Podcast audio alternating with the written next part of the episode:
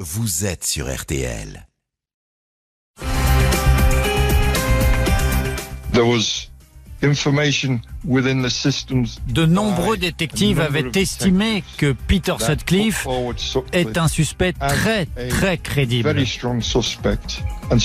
Sutcliffe aurait pu être arrêté bien plus tôt et plusieurs victimes auraient pu être sauvées. Bonsoir, il s'appelait Peter Sutcliffe, mais la légende criminelle lui avait donné depuis longtemps un tout autre nom, l'éventreur du Yorkshire, l'un des pires tueurs en série qu'aura jamais connu l'Angleterre, au moins 13 femmes sauvagement assassinées et 7 autres attaquées entre 1975 et 1980 dans un même triangle du centre de l'Angleterre, entre les villes de Leeds, Bradford et Wakefield. Je dis au moins car le nombre exact des victimes n'a jamais été réellement recensé. Peter Sutcliffe est mort la semaine dernière, vendredi 13 novembre 2020, à l'âge de 74 ans, des suites du Covid, à la prison de Frankland, où il purgeait une peine de prison à vie pour ses crimes, emportant avec lui ses derniers secrets, les secrets notamment d'un homme qui aura pendant cinq ans réussi à terroriser tout un pays, réussi également à passer miraculeusement entre les mailles d'un filet policier pourtant de plus en plus serré, bénéficiant pour cela d'un incroyable concours de circonstances. L'affaire de l'éventreur du Yorkshire signe ainsi l'un des plus retentissants échecs de la police britannique, des enquêteurs qui avaient le coupable sous la main, sous les yeux, et ne l'ont pas vu. Sans le hasard et un coup de chance, Peter Sutcliffe aurait sans doute continué encore et encore à tuer. L'éventreur du Yorkshire sur la piste d'un insaisissable tueur de femmes. L'enquête ce soir de l'heure du crime, à tout de suite sur RTL.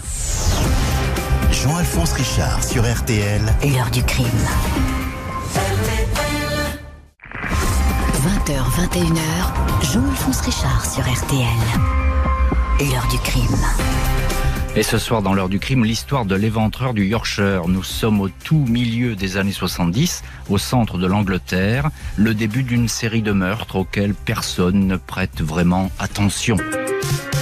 Ce 30 octobre 1975, vers 1h du matin, Wilma McCann, 28 ans, sort d'un nightclub dans le quartier de Chapeltown à Leeds. Cette mère célibataire de quatre enfants a beaucoup bu. Il lui arrive occasionnellement de se prostituer. Elle rentre à pied chez elle en longeant une prairie où se trouvent des terrains de foot et de cricket. L'endroit est désert. Une Ford Capri de couleur verte arrive à la hauteur de cette femme à la démarche mal assurée. Au volant, un homme trapu qui lui demande quel est son tarif.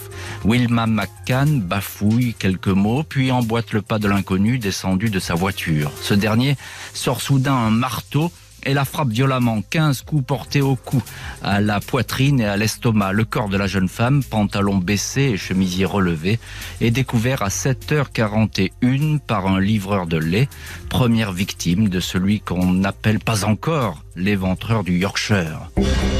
Le 20 janvier 1976, trois mois après le meurtre de Wilma McCann, à propos duquel la police de Leeds n'a pas de piste, le corps d'Emily Jackson, 42 ans, est découvert dans un dépotoir au milieu de deux immeubles en ruine de Leeds. La victime, mère de trois enfants, est connue pour se prostituer à bord d'une camionnette. Elle n'a pas été tuée sur place. On a jeté ici sa dépouille. L'autopsie démontre qu'elle a été tout d'abord assommée avec ce qui s'apparente à un marteau, puis elle a été frappée à 52 reprises avec un tournevis au cou, à la poitrine, au ventre. Son meurtrier lui a écrasé si fort la cuisse qu'elle porte une trace de botte. Le rapprochement avec le meurtre de Wilma McCann n'est pas établi. La police de Leeds ne montre aucun empressement particulier à résoudre ces affaires. Elle croit davantage à un hasard qu'à un serial killer de prostituées. D'autant plus que la série macabre s'arrête. Il faut effectivement attendre un an, le 6 février 1977, pour que dans ce même quartier de Leeds, une troisième victime, prostituée, 28 ans, soit signalée, frappée elle aussi à coups de marteau, puis mutilée au ventre avec un couteau. Une quatrième femme est attaquée le 24 avril suivant à Bradford, frappée à coups de marteau dans le studio où elle reçoit ses clients. Une trace de botte ensanglantée est retrouvée sur le lieu du crime. Marie Billon, bonsoir. Bonsoir. Vous êtes euh, en direct ce soir dans l'heure du crime. Vous êtes notre correspondante à, Londres, correspondante de RTL. Euh, Marie Billon, euh, à quoi ressemble tout simplement cette région déshéritée du, du centre de l'Angleterre en ces années 70 et notamment cette ville de Leeds? Bah, la situation économique était assez compliquée dans toute l'Angleterre à l'époque, mais à Leeds et ses alentours euh, surtout, parce que la région s'est longtemps reposée sur l'industrie textile et des imports bon marché commencent à détruire les, usines, les usines locales. Mhm. Alors il n'y a pas forcément de lien direct avec la misère sociale qui a pu pousser certaines des victimes de Sutcliffe à se prostituer, mais c'est vrai que la situation était difficile. Et en même temps, par contre, Lydre était déjà une ville universitaire, très mmh. vivante, très mmh. grouillante, avec des jeunes gens dans beaucoup d'endroits. Les crimes de Sutcliffe ont complètement changé l'atmosphère. Les jeunes filles, les femmes n'osaient plus sortir mmh. seules. Euh, il n'y avait pas encore téléphone portable, bien sûr, mais beaucoup disaient par exemple à leurs parents, leurs maris, leurs frères, à quelle heure plus ou moins elles comptaient rentrer pour qu'ils puissent venir les chercher à mi-chemin. Beaucoup de femmes encore aujourd'hui se rappellent hein, de l'ambiance de stress qui régnait dès que la nuit tombait. Ça commençait à être assez lourd. Et, et Marie Billon, en un mot, mais on va y revenir évidemment euh, longuement dans cette heure du crime. On, ne se préoccupe pas, la police ne se préoccupe pas de, de ces victimes parce que tout simplement ce sont des prostituées, il faut le dire comme ça. Les premières victimes, effectivement, avaient un lien avec la prostitution et c'est vrai que la police part du principe qu'il y a certaines victimes qui sont innocentes et d'autres qui ne le sont pas ou qui le sont moins. Et effectivement, les femmes liées à la prostitution sont considérées comme moins innocentes et c'est vrai que les familles des victimes se demandent à quel point la police met tout son zèle, tout le zèle approprié, justement parce qu'elle juge, entre guillemets, ses victimes. Gérard Beaufils, vous êtes également notre deuxième invité ce soir dans l'heure du crime consacré euh, à l'éventeur du Yorkshire. Vous êtes euh, un ancien reporter de cette maison, RTL, et vous avez suivi euh, toute cette euh, affaire à, l'époque. Alors, euh, Gérard, vous connaissez bien, vous, le, monde du fait divers et ce genre d'histoire. là, on a pour l'instant très peu de pistes, mais on a un mode opératoire qui revient, c'est toujours le même finalement. Alors oui, l'assassin attaque ses victimes par derrière, généralement courageusement par derrière, donc généralement à coups de marteau dans la tête. Ensuite, il est avec des objets contendants, donc poignée poignard, couteau euh, et d'autres d'autres éléments, euh, euh, il les il les tue et il y a aussi en plus quelques éléments que l'on connaîtra par la suite qui permettront d'identifier ce, mode opératoire parce qu'il y a aussi des scarifications, une sorte de scarification rituelle mhm. et euh, assez sordide, notamment euh, la découpe des organes génitaux euh, et sur le corps de, de, de ces victimes des marques qui sont très reconnaissables sur au moins 6 ou 7 des 13 victimes. Alors là, il y a une signature déjà hein, qui, qui, se dessine, une signature criminelle. Euh, donc on l'a dit, il n'y a pas de lien pour l'instant qui, qui, sont établis formellement entre, entre ces, ces, ces victimes. Il y a déjà eu des, des, précédents, je crois. Avant même la première mort, il y a une fille qui s'est fait attaquer. Alors il, a, il, a attaqué, il n'a pas attaqué que des, des, des, prostituées, bien sûr, puisque euh, une toute jeune fille de, de 14 ans. On va, euh, on va en parler, on va, on va venir à cette... Ah, de 14 ans, avant même avant même la, première victime qui avait 16 ans, une des premières victimes qui avait 16 ans, une jeune victime, une jeune jeune fille de 14 ans qui n'avait rien à voir évidemment avec le monde de la, la prostitution, a été attaquée par euh, par ce, ce, ce, tueur et elle s'en est sortie euh, miraculeusement avec elle 54 euh, points de suture sur le visage par exemple. Donc mm. on, on, voit tout de suite l'acharnement et la, le, le mode opératoire était presque le même, attaqué par derrière, à coups de marteau, et ensuite euh, euh, avec couteau et, euh, et d'autres instruments martyrisés. Oui, en tout cas, il y a, y a, un lien et il y a déjà des, des, des indices qui permettent de, de, constituer, si je puis dire, un dossier. Hein. Et la police passe complètement à côté. Et la police et va continuer pendant longtemps à, à passer à, à, côté. Marie Billon, justement, cette police, à l'époque, là, on est en 1975, au milieu des années 70, est-ce qu'elle est entre guillemets, équipés pour euh, affronter, la police anglaise affronter ce genre d'événement Écoutez, il n'y a pas évidemment toutes les euh, toutes les aides scientifiques qu'il y a aujourd'hui. Euh, L'ADN n'était pas quelque chose euh, que la, sur laquelle la police pouvait se pouvait se reposer. Mhm. C'était plutôt ce qu'on appellerait aujourd'hui des, des, systèmes D et, et, des, et, des, témoignages sur lesquels ils pouvaient se, se reposer. Et j'ai parlé à un policier hier qui m'a rappelé à quel point toute la police vraiment du West était complètement mobilisée, mais qu'il fallait tout faire à la main, tout retranscrire à la main, que c'était d'une pénibilité absolue et que ces femmes étant de milieux souvent défavorisés, Mhm. c'était pas toujours évident d'avoir accès, euh, d'avoir accès à leurs proches. Et puis effectivement, il y avait la question, euh, il y avait la question peut-être du zèle de la police qui cherchait peut-être un petit peu moins euh, durement en fait à trouver les l'attaquant ou les attaquants, puisqu'au début on n'a pas toujours, on n'a on s'est pas dit de suite que c'était une même Bien personne sûr. qui attaquait les, qui attaquait ces femmes. Ce n'est qu'après que vraiment plus de moyens ont été mis, ont été dédiés à cette enquête. Pas de lien entre ces affaires et pas vraiment, sans doute, une volonté forcenée de résoudre ces crimes qui frappent des filles de rue. Il va falloir une cinquième victime, beaucoup plus jeune, et qui, elle, ne se prostitue pas pour que l'opinion réagisse et que la police s'intéresse à ce meurtrier invisible. L'éventreur du Yorkshire, un tueur de femmes au cœur de l'Angleterre. C'est ce soir l'enquête de l'heure du crime. On se retrouve tout de suite sur RTL. 20h, 21h, L'heure du crime sur RTL.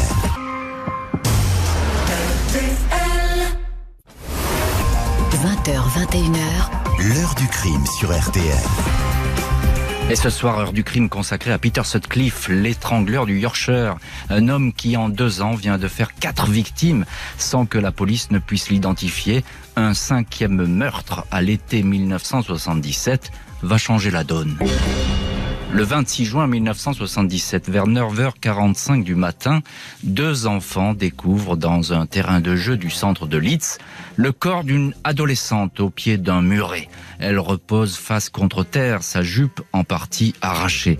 Elle a été frappée trois fois à la tête avec un marteau et vingt fois avec un couteau à la poitrine et dans le dos. Le meurtrier a essuyé sa lame sur le corsage. La victime s'appelle Jane MacDonald. Elle a 16 ans, ne se prostitue pas. Elle a récemment quitté l'école et travaille comme vendeuse dans un supermarché du coin. L'émotion à Leeds est alors considérable. Pourquoi s'en prendre à une jeune fille qui rentrait chez elle après s'être amusée avec des amis? La police, cette fois, prend subitement l'affaire très au sérieux. Le commissaire de Leeds, Ronald Gregory, confie l'affaire à l'un de ses meilleurs détectives, l'inspecteur en chef George Oldfield. Quatre mois après la mort de l'adolescente, une sixième victime apparaît dans ce décompte macabre.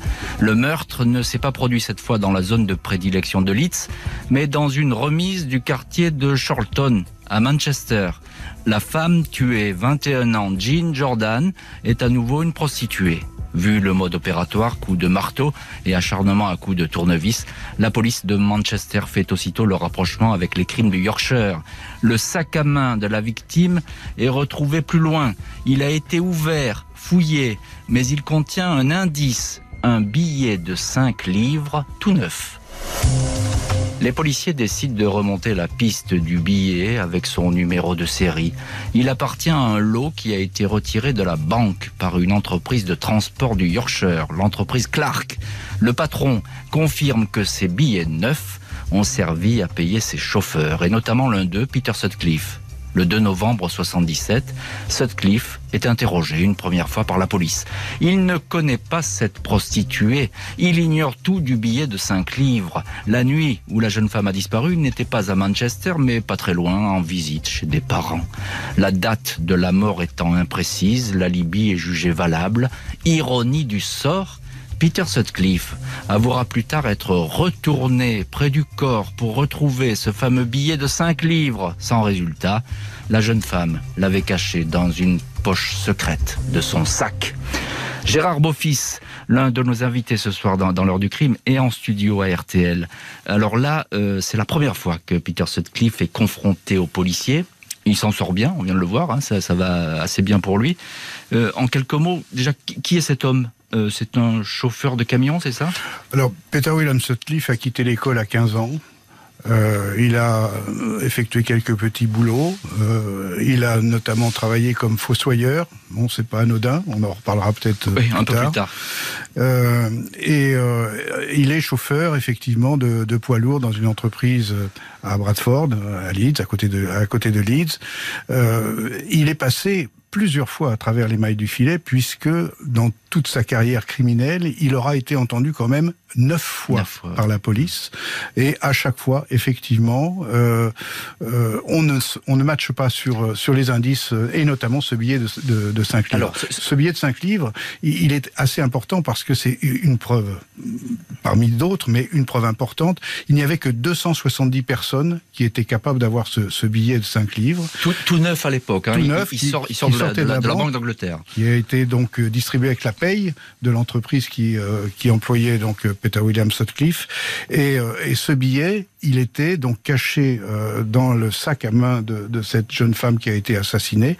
Et Peter William Sutcliffe l'a cherché euh, euh, oui, alors il faut, il faut bien expliquer ça, hein, Gérard, que euh, Peter Sutcliffe, il retourne sur les lieux. Huit hein jours après. Huit jours, après, parce qu'on n'a pas découvert. On n'a pas trouvé le, le corps encore. Il retourne huit jours après sur le, les lieux du crime. Il cherche désespérément ce billet de 5 de 5 livres.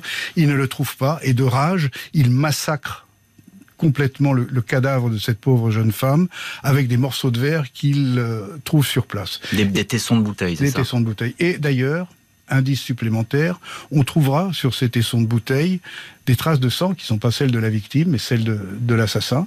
Un résus assez rare, résus B, euh, et on ne fera jamais le rapprochement entre ce billet de 5 livres, entre les traces de bottes dont vous avez parlé, euh, pointure 41, euh, extrêmement rare pour un homme plutôt Donc, grand. Donc il y a un certain nombre d'indices qui ne qui n'alerte pas la police. Voilà, et si, si je, je vous résume, Gérard Beaufils, là déjà on a une accumulation tout de même d'indices. Oui. Hein. On, on, a le, bon, les traces de bottes, on y reviendra. Il y a ce fameux billet de 5 livres qui aurait dû parler. Puis là, vous nous apprenez quand même quelque chose d'important, c'est qu'il y a ce résus sanguin oui. euh, et qui, en, qui plus est, est très rare. rare. Donc euh, ça permettrait quand même de, de, de, lancer des recherches. Et pourtant, ces recherches, elles, elles, ne sont pas lancées comme elles devraient l'être. Marie Billon, vous êtes en ligne euh, depuis Londres, correspondante de RTL.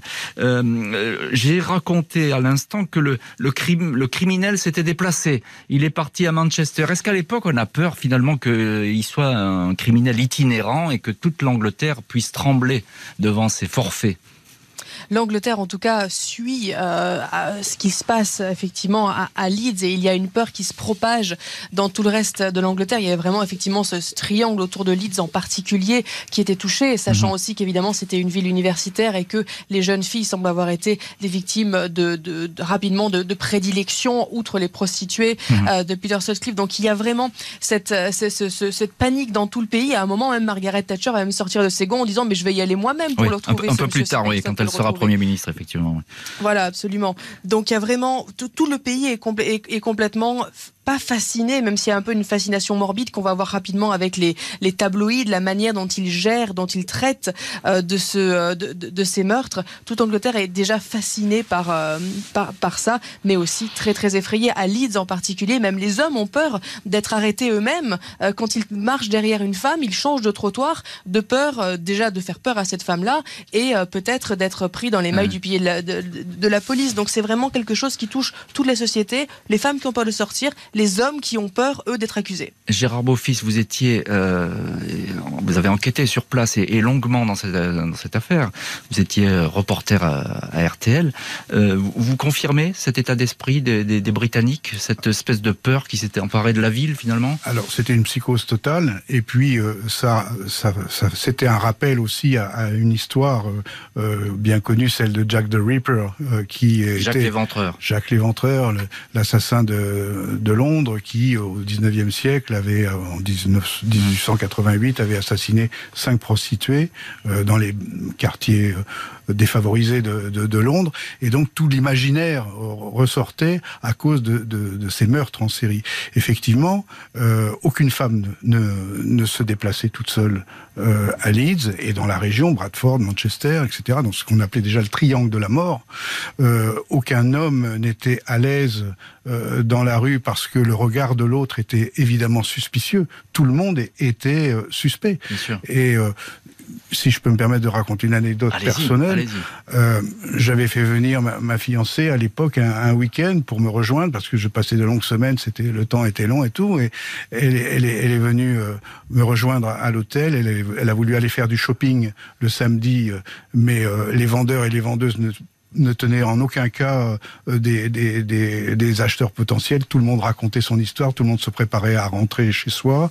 à 4 heures de l'après-midi, c'est le mois de novembre, c'est l'Angleterre, il fait froid, il y a du brouillard, c'est triste, c'est sale, c'est extrêmement angoissant. Et puis en plus, il y a le brouillard un brouillard extrêmement dense qui qui change toute l'atmosphère et tout, etc. Et c'est absolument terrifiant. Et donc euh, ma fiancée d'époque est devenue mon épouse et qui m'en parlait encore il y a deux jours. Vous voyez que le, traumatisme existe. Elle est restée dans la chambre d'hôtel euh, pendant la soirée parce que j'allais travailler sur le terrain, sillonner un peu les, les quartiers pour voir s'il se passait quelque chose.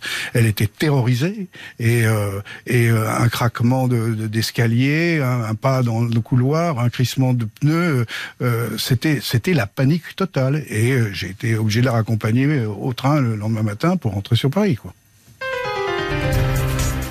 La panique totale, la peur sur la ville, la piste Sutcliffe existe désormais, mais elle reste en pointillé. D'autant plus que la police va désormais en suivre une autre, et avec insistance, une piste qui ne mène pas du tout au camionneur de Leeds. L'éventreur du Yorkshire, Peter Sutcliffe, quand un tueur de femmes se joue de la police. L'enquête ce soir de l'heure du crime et on se retrouve tout de suite sur RTL. 20h, 21h, l'heure du crime sur RTL. Jean-Alphonse Richard. 20h, 21h, l'heure du crime sur RTL. Jean-Alphonse Richard. Ce soir, euh, heure du crime consacrée à l'éventreur du Yorkshire. La série de crimes continue en cette fin des années 70. Les policiers sont dans l'incapacité d'arrêter la marche d'un assassin armé d'un marteau, couteau et tournevis jusqu'à ce qu'une piste solide apparaisse. En 1978, alors que l'insaisissable meurtrier a déjà fait une dizaine de victimes, l'inspecteur George Oldfield, en charge de l'enquête à Leeds, reçoit une première lettre qui dit Cher monsieur, je ne veux pas vous donner mon nom pour des raisons évidentes, je suis l'éventreur. On me traite de fou, mais vous, vous dites que je suis intelligent et c'est le cas. Mon but est de nettoyer les rues de ces putes. Celui qui se présente comme l'éventreur va écrire trois lettres à l'enquêteur Oldfield. Mais surtout, le 17 juin 1979, il lui envoie une cassette audio. Cette fois, il déclare c'est Jack, référence sans doute à Jack l'éventreur. Je vois que vous n'arrivez pas à m'attraper. J'ai le plus grand respect pour vous, Georges. Mais bon Dieu, vous n'êtes pas prêt de m'avoir. Je vais continuer encore longtemps. Je ne me vois pas prêt encore d'être pris. L'inspecteur Oldfield est persuadé d'avoir affaire au tueur de prostituées et à celui de la petite Jane MacDonald. L'homme a un fort accent du Wearside, une région du nord de l'Angleterre, au point qu'on va le surnommer Wearside Jack. La police se concentre alors sur cette mystérieuse voix. Il suffit d'entendre le maximum de suspects possibles et bien écouter la manière dont il parle pour trouver le bon. Près de 40 000 hommes vont être ainsi questionnés, parmi lesquels à pas moins de neuf reprises le dénommé Peter Sutcliffe. On l'élimine de la liste des suspects car il n'a pas du tout l'accent du Wearside. Les crimes se poursuivent et la voix va à nouveau se manifester. Pour cette fois, s'excuser, indiquer qu'il s'agit d'un canular et qu'elle n'est pas l'éventreur. La police de Leeds n'en croit pas un mot et sans tête, à tort. Il s'avérera bien des années plus tard, en 2003, que ce corbeau qui se faisait passer pour le tueur était un homme un peu trop porté sur la bouteille, un certain John Humble qui, pendant plus de deux ans, aura mené l'enquête sur une fausse piste. Quand Peter Sutcliffe, alors incarcéré, apprendra l'identité de son usurpateur, il prendra un malin plaisir à lui écrire une longue lettre en l'accusant d'avoir du sang sur les mains et, comble de tout, d'avoir retardé son arrestation. Alors c'est une incroyable histoire que celle de, John Humble. Euh, Gérard Beaufils, euh, que, dire de, cet homme finalement et de, cette démarche qu'il a à l'époque? Ça va complètement perturber cette enquête. Alors malheureusement, dans, ce genre d'affaires criminelles, il y a souvent des corbeaux. Hein, on l'a vu euh, dans d'autres affaires. Donc cet homme, par, par oisiveté peut-être, se trouve une activité et il se met dans la peau du, du tueur en série. Et malheureusement, effectivement, euh, avec cet accent, la police va orienter uniquement ses recherches, mais uniquement ses recherches vers les populations du nord du Yorkshire, vers la ville de Sunderland, et euh, toutes les personnes qui vont être euh, entendues, et notamment Sutcliffe à plusieurs reprises, parce que on a repéré Sutcliffe plus de 35 fois dans des quartiers euh, euh, où euh, plus de 35 fois. Plus de 35 fois, il a été repéré avec sa, son automobile. Il changeait d'automobile, il avait une Ford Corsair, euh, une fois blanche, une fois rouge. Après, on l'a arrêté au volant d'une Rover 3500, mais il a été repéré plus de 35 fois dans le, ce qu'on appelait le Red Light District. C'est ça, le quartier quartier, quartier, chaud. quartier chaud de, de, de, Leeds, à côté de Bradford, et euh, à chaque fois qu'il a été entendu, donc il, il n'avait pas l'accent. Euh, mm. qui allait bien avec la recherche euh, unique euh, de la police de, euh, du Yorkshire qui ne recherchait que les gens avec un accent un peu guttural, l'accent l'accent du Nord, rien à voir avec l'accent, si vous voulez, euh, l'accent de, de l'Ouest du Yorkshire, c'est un peu l'accent de Paul McCartney, si vous voulez. Mmh. on mange un peu les mots, mais c'est plutôt agréable, alors que l'accent du Nord est, est plus guttural. Et on ne cherchait que ces gens avec un accent. Et les, les, policiers sont passés à côté pendant deux ou trois ans de, de, de, de, de, de, de crimes qui se sont déroulés et effectivement, ce corbeau en porte sans doute la responsabilité. La responsabilité. Marie Billon, vous êtes euh, à Londres pour RTL et ce soir, euh, notre invité euh, dans l'heure du crime, vous avez entendu Gérard Beaufils à l'instant. Vous confirmez que finalement la police anglaise a raté cet homme et je crois que vous avez d'ailleurs interviewé un ou des enquêteurs qui ont, participé à, l'affaire à l'époque. Que, que vous ont-ils dit? Effectivement un, jeune policier en fait qui a souvent participé à l'affaire. Euh, dès son arrivée, il avait 19 ans. Il a été envoyé très rapidement bah, dans le quartier chaud justement pour relever les plaques d'immatriculation euh, lui-même. Euh, et puis surtout, il était envoyé euh, bizarrement euh, dans les pubs, dans les workmen's clubs qui sont des lieux de sociabilité pour les hommes euh, de la classe ouvrière, disons. Il allait là-bas avec son magnétophone et il faisait écouter cette cassette mmh. pour pour demander aux gens est-ce que vous reconnaissez la voix? C'était vraiment son travail parce que dit j'ai vu des éléments dans le dossier de l'enquête qui pointaient vers Sutcliffe, mais beaucoup de gens disaient non, il faut arrêter de, de nous parler de Sutcliffe, ça n'est pas lui, il n'a pas le bon accent. Les informations qui sont contenues dans les cassettes et dans les lettres sont assez probantes. Il n'aurait pas pu savoir, la personne qui a écrit ça n'aurait pas pu savoir tout ça si c'était pas le tueur. Donc on sait qu'on a la bonne personne et la mmh. police met vraiment les moyens. Un million de livres, à peu près un million d'euros est dépensé pour une campagne de publicité, euh, c'est-à-dire qu'il y a des affiches ou alors dans les journaux. On demande à la communauté est-ce que euh, vous reconnaissez cette mmh. personne? Venez écouter sa voix. Il y a aussi une hotline, un numéro ouvert qui s'appelle Dial the Reaper. Donc appelez le, le, Reaper en quelque sorte pour vraiment demander à la communauté de, de participer. Mais c'est vrai que plusieurs policiers euh, sont euh, frustrés pendant ce temps-là parce que tous les éléments objectifs vont vers Peter Sutcliffe, mais les enquêteurs principaux vraiment s'attachent à, à, cet à, accent. Cette, à cette voix. Et pourtant, euh, Marie Billon, il faut quand même le, le préciser, il y a des, à l'époque des, des, spécialistes, des enquêteurs qui ont mis en garde contre cette, mmh. euh, cette analyse de voix en disant euh, attention, c'est peut-être pas forcément euh, lui, quoi. Hein c'est pas forcément lui, c'est pas forcément un véritable accent, même si plusieurs linguistes ont confirmé que c'était pas un, pas un faux accent, mais d'autres spécialistes sont venus dire la manière dont il s'exprimait montrait que euh, effectivement ça pourrait être un, un corbeau. Donc il y avait vraiment plein, plein, plein de choses qui montraient que ça n'était pas forcément lui, mais la police, tellement stressée Bien de sûr. faire avancer cette enquête mmh. rapidement et ayant ça sur un plateau, finalement, ne voulait surtout pas laisser passer ce qui pensait être un, un, un filon d'or. Et pendant deux ans, donc, ils ont continué cette piste et trois mmh. personnes, trois victimes de Sutcliffe ont été tuées ouais. pendant ce temps-là. Et c'est important, trois victimes, effectivement. Euh, Gérard Beaufils, une police qui a des œillères. Alors ça, c'est un risque vraiment euh, majeur en matière d'enquête criminelle. C'est la piste unique c'est ça C'est ça. Et puis, il faut aussi euh, pointer du doigt la, la désorganisation de la police du Yorkshire à cette époque-là.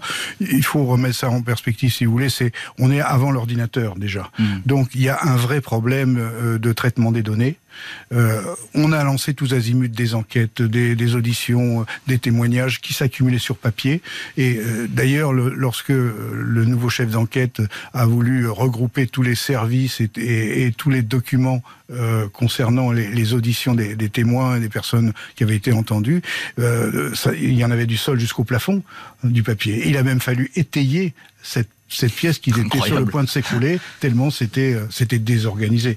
Et il n'y avait pas de hiérarchie qui avait une vision de l'enquête. Chacun travaillait dans son coin puis Scotland Yard s'en est mêlé aussi. Il y a eu je dirais pas une guerre de police mais quelque chose de d'étiraillement plus le ministre de l'intérieur qui a mis la pression plus Margaret Thatcher.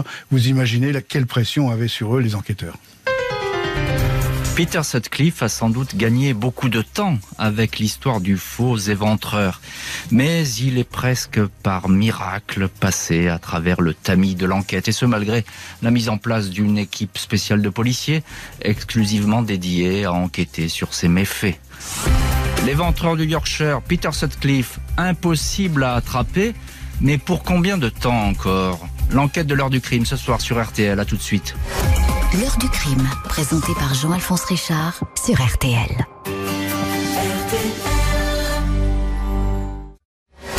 L'heure du crime, présenté par Jean-Alphonse Richard sur RTL.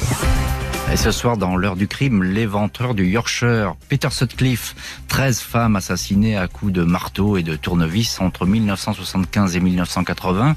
La police est impuissante, mais enfin, la chance va lui sourire. Meurtre après meurtre, les autorités britanniques sont exaspérées par l'impuissance policière, par ce tueur qui effraie la population et défie la loi. Même Margaret Thatcher, effectivement, Premier ministre, va sortir de ses gonds et proposer d'aller elle-même sur le terrain pour retrouver le coupable, puisque, dit-elle, personne n'a l'air de se soucier du sort de ces malheureuses. L'inertie des enquêteurs est montrée du doigt. Une unité spéciale baptisée Reaper Squad, le groupe de l'éventreur, a pourtant été mise sur pied, mais ces hommes font du surplace. Pas moins de 250 000 personnes entendues en 5 ans, 20 000 maisons perquisitionnées. Le groupe de l'éventreur dispose même d'une espèce de logiciel censé croiser les informations mais le système est surchargé, il sature, il est inefficace.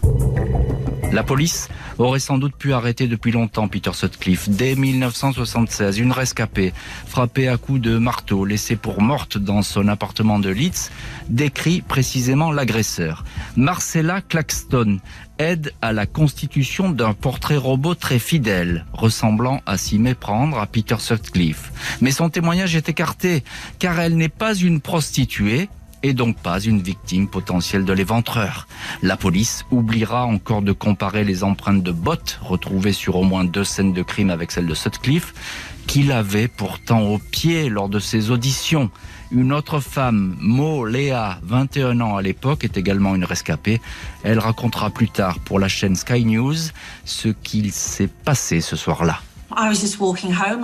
Je rentrais à pied chez moi un samedi soir. J'étais sortie avec des amis pour planifier mon 21e anniversaire. J'ai pris un raccourci à travers le terrain qui appartient à l'université de Leeds. J'ai entendu une voix derrière moi. Hey, salut, comment tu vas? Je me suis dit que ça devait être quelqu'un que je connais. C'était une voix légère, très amicale. Donc je me suis rapprochée et j'ai réalisé que je ne le connaissais pas. Je me suis retournée, j'ai repris mon chemin. Je me suis dit que c'était pas vraiment bon signe quand j'ai entendu ses pas derrière moi. J'ai senti que j'étais en danger. Je me suis mise à courir et lui aussi.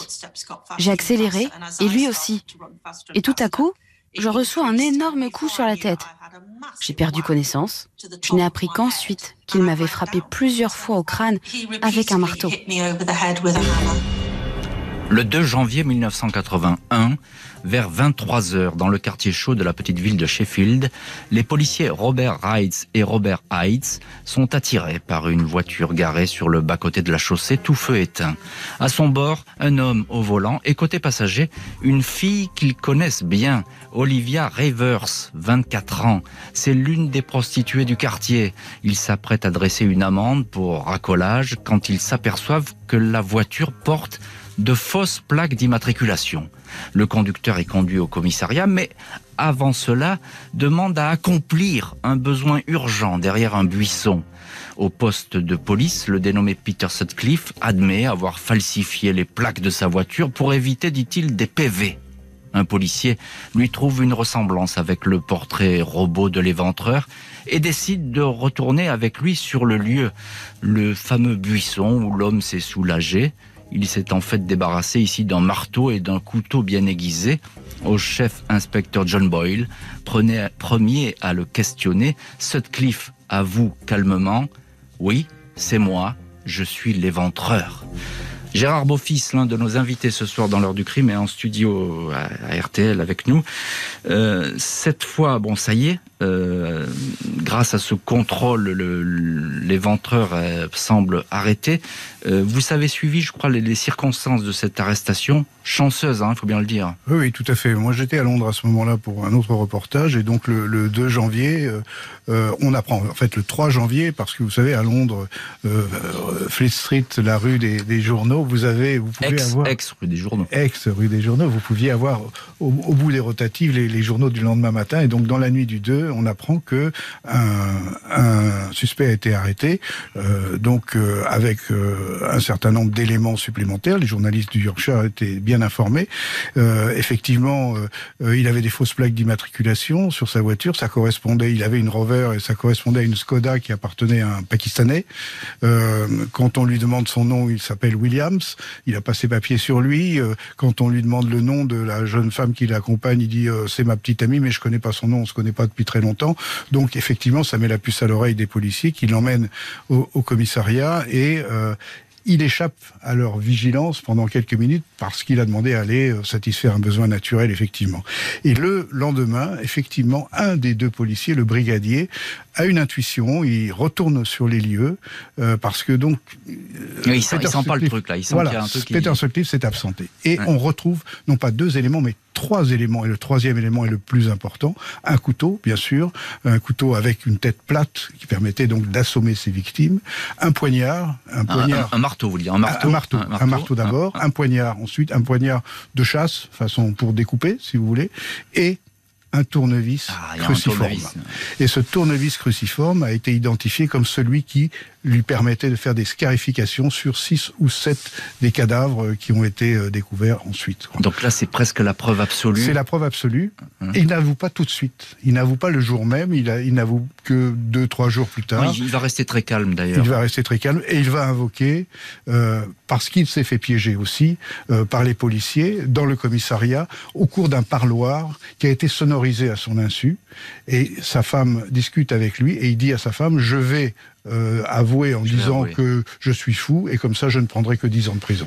Bien sûr. Alors encore une petite question, euh, Gérard Beaufils. À, quoi est-ce qu'il ressemble physiquement ce, Peter Sutcliffe? Parce qu'on l'a pas décrit encore. C'est Monsieur Tout le Monde. Il est euh, pas très grand, enfin presque 1m80 quand même. Il est barbu, les cheveux noirs frisés. Il a des yeux noirs très profonds, le teint un peu cireux. il est anodin, il sourit pas un faux air de ressemblance peut-être avec Charles Manson. Je ne sais pas si vous vous souvenez, l'assassin de, Sharon, Tate, euh, la femme de Polanski. Euh, un, air un peu satanique quand même, mais anodin. Et il est calme. Et surtout, il est calme. Et il est, il est calme. Euh, Marie Billon, un mot. Vous êtes en ligne avec nous depuis Londres, en Angleterre, correspondante de RTL. Je suppose qu'à l'époque, c'est un soulagement total dans, dans ce pays un soulagement absolu quand enfin effectivement euh, l'homme a été mis hors d'état de nuire absolument. Euh, avec quand même quand même cette idée que finalement euh, on apprend rapidement que Peter Sutcliffe était dans les pieds de la police depuis longtemps. Donc il y a rapidement mhm. en fait ce questionnement de est-ce qu'on n'aurait pas pu l'arrêter un petit peu plus tôt. Mais et puis Leeds ne sort pas non plus d'une sorte de le, mot est peut-être mal choisi en ce moment mais de, de confinement. C'est-à-dire que les jeunes femmes ne commencent ne recommencent pas à sortir librement juste après. Il y a un traumatisme qui reste pendant longtemps et même encore à Leeds aujourd'hui, on sent qu'il y a cette histoire presque presque régionale et qui est rappelée et qui était rappelée en tout cas très régulièrement par les tabloïds parce que dès qu'il y avait une petite histoire, les tabloïds en faisaient leur une, que ce soit John Humble qui est mort l'an dernier ou alors euh, Peter Sutcliffe qui a attrapé le coronavirus et puis finalement qui a pas voulu être euh, être être soigné ces derniers jours. On en reparlait encore énormément. C'était toujours quelque chose qui faisait vendre, qui fait vendre des journaux. Peter Sutcliffe est sous les verrous. L'étrangleur du Yorkshire laisse derrière lui 13 femmes assassinées, peut-être plus. Il va désormais comparaître devant un tribunal. Le verdict ne fait pas beaucoup de doutes, sauf, sauf si l'assassin est reconnu irresponsable de ses actes. L'éventreur du Yorkshire, 5 ans de traque pour retrouver un tueur impitoyable. L'enquête de l'heure du crime ce soir sur RTL, à tout de suite. L'heure du crime, Jean-Alphonse Richard, jusqu'à 21h sur RTL. L'heure du crime. Jean-Alphonse Richard, jusqu'à 21h sur RTL. Ce soir, enquête de l'heure du crime consacrée à Peter Sutcliffe, l'éventreur du Yorkshire. 13 femmes assassinées entre 75 et 80, arrêtées l'année suivante et traduites rapidement devant un tribunal. Le mardi 5 mai 1981, le procès de Peter Sutcliffe, 34 ans, s'ouvre devant la cour criminelle du tribunal londonien de l'Old Bailey, l'équivalent de notre cour d'assises. Dès le début du procès, l'accusé plaide une responsabilité atténuée. Il dit qu'il n'a pas toute sa tête lorsqu'il était fossoyeur il y a de nombreuses années, Dieu en personne lui aurait demandé de tuer des prostituées. Quand le procureur lui fait remarquer que toutes ses cibles n'étaient pas des prostituées, Sutcliffe répond calmement J'étais parfois sous l'empire de pulsions incontrôlables et lorsque je me trouvais dans cet état, aucune femme n'était à l'abri. Trois psychiatres estiment que l'accusé souffre d'une forme rare de schizophrénie, mais les jurés, six hommes, six femmes, ne suivent pas. Le 22 mai, Peter Sutcliffe est condamné à l'emprisonnement à perpétuité. Peter Sutcliffe va passer de nombreuses années dans l'unité de haute sécurité de l'hôpital psychiatrique de la prison de Broadmoor. En 2016, alors que son état est considéré comme stable, il est transféré à la prison de Frankland dans le comté de Durham. À 64 ans, il avait présenté une demande de libération conditionnelle devant la Haute Cour de Londres, requête rejetée. Il se faisait alors appeler Peter Coonan. Le vendredi 13 novembre 2020, le Covid-19 a finalement eu raison de l'éventreur du Yorkshire. Gérard Beaufils, l'un de nos invités ce soir dans l'heure du crime, vous étiez euh, à, ce procès en qualité de journaliste, procès qui passionne l'Angleterre. Comment ça se passe et, puis quel visage euh, affiche cet accusé? Alors évidemment, c'est the place to be. Hein. Il fallait être là puisque ça avait passionné euh, l'Angleterre, terrorisé le nord de l'Angleterre pendant cinq ans. Enfin, on tenait le criminel. Enfin, on l'avait en face de soi, le visage, l'attitude. On pouvait l'entendre, l'écouter. Donc euh, c'est la foule au tribunal de l'Old Bailey. C'est un vieux bâtiment euh, victorien, euh, une salle d'audience minuscule. Tout est feutré. On n'entend pratiquement rien. Le, parquet craque et tout, etc. Tout le monde retient son souffle. Et il faut dire que Peter William Sutcliffe s'exprime très mal, avec une voix un petit peu fluette. Et puis il s'enferme dans son système de défense. Donc les injonctions divines qui lui ont commandé d'éradiquer la prostitution sur Terre. Dieu, Dieu il en reste là. il en reste là. Les experts psychiatres viennent dire que en rien son, son discernement n'est altéré, qu'il est totalement responsable de ses actes, que c'est un criminel extrêmement dangereux, euh, capable de récidive. Et c'est pour ça que par euh, euh, dix voix contre deux, il est condamné à 20 fois euh, la peine maximale, puisque la peine de mort avait été abolie en Grande-Bretagne en 1963. Il est condamné 20 fois à la prison à vie, avec une peine incompressible de 30 ans, pendant laquelle il n'avait pas la possibilité de demander euh, une remise de peine. Et quelle voix a-t-il? Vous vous souvenez du, du son de sa voix? C'est à peine audible. Euh, et il n'y a aucune compassion, aucun regret. Euh, il ne présente pas d'excuses. Hein. Jamais d'excuses, euh, jamais un mot ni un regard sur les familles des victimes.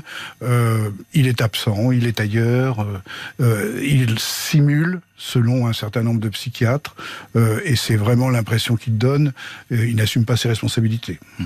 Marie Billon, vous êtes à Londres pour RTL, et, ce soir l'une de nos invités euh, dans, l'heure du crime. vous l'avez déjà un petit peu dit, Peter Sutcliffe va aller en prison. Racontez-nous ce, séjour. Il est tout d'abord dans une unité psychiatrique, c'est ça? Est-ce qu'il fait parler de lui ou pas à ce moment-là?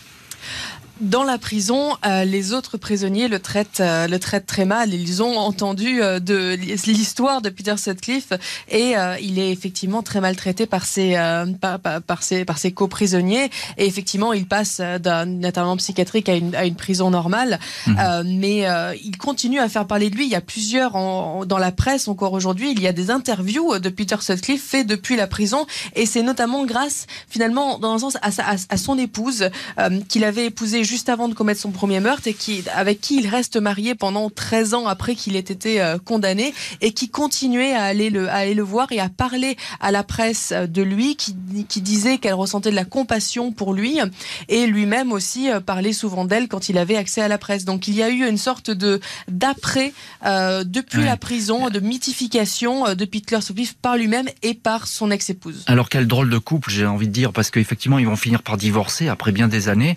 Euh, mais est-ce qu'elle savait, elle, quelque chose de, sa trajectoire criminelle, cette épouse, qui n'a pas été inquiétée?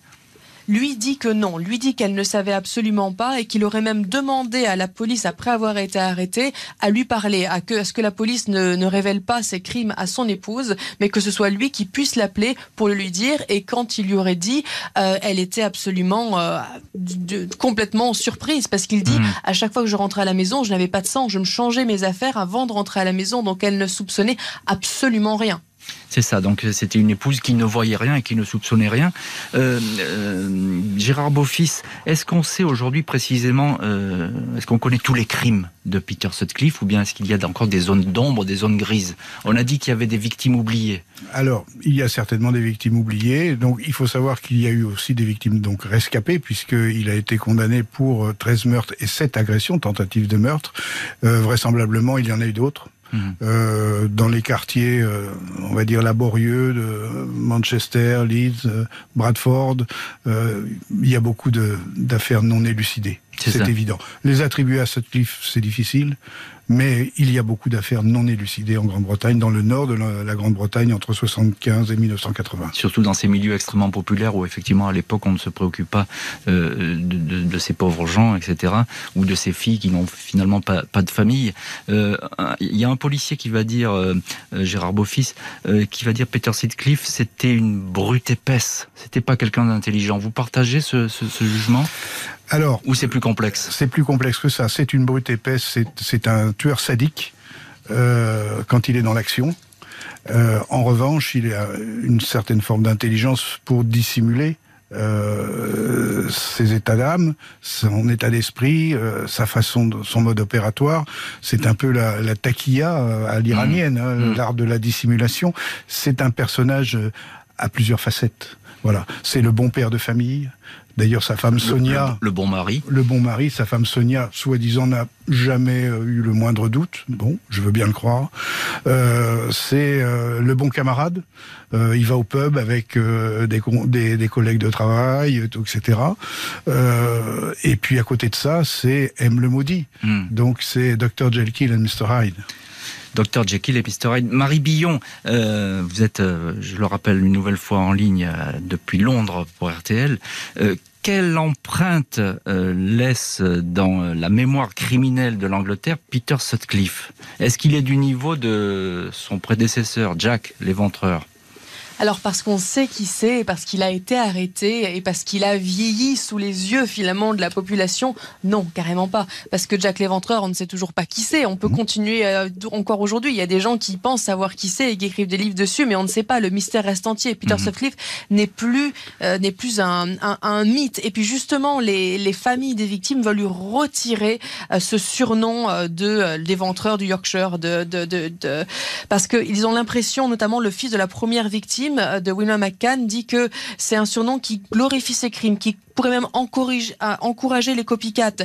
Et lui-même, euh, étant donné que sa mère, par exemple, a été traitée de prostituée avant qu'on dise son nom, eh ben, il estime que c'est juste mhm. de ne pas justement donner un autre surnom glorifiant à cet homme, mais de justement dénoncer, euh, dénoncer son nom directement et de ne plus mythifier, parce que lui-même Peter Sutcliffe a voulu se mythifier, euh, se mythifier lui-même. Alors ce serait un cadeau en fait qu'il reste dans la postérité comme l'éventreur du Yorkshire, au même niveau presque de Jack l'éventreur, alors que justement il il ne le mérite pas. Merci beaucoup Marie Billon et Gérard Beaufils d'avoir été ce soir les invités de l'heure du crime avec euh, l'homme qui tuait les femmes, Peter Sutcliffe, l'éventreur du Yorkshire. Émission à retrouver en podcast rtl.fr. Merci à l'équipe, euh, Justine Vignot, à la Marie Bossard à la préparation, Marc Bisset à la réalisation et puis un grand merci à vous toutes et tous d'avoir été ce soir avec nous en notre compagnie dans cette heure du crime. Pour écouter RTL au travail, sur la route, dans les transports, dans votre jardin et où que vous soyez. Téléchargez dès maintenant et gratuitement la nouvelle application RTL. RTL, toujours avec vous.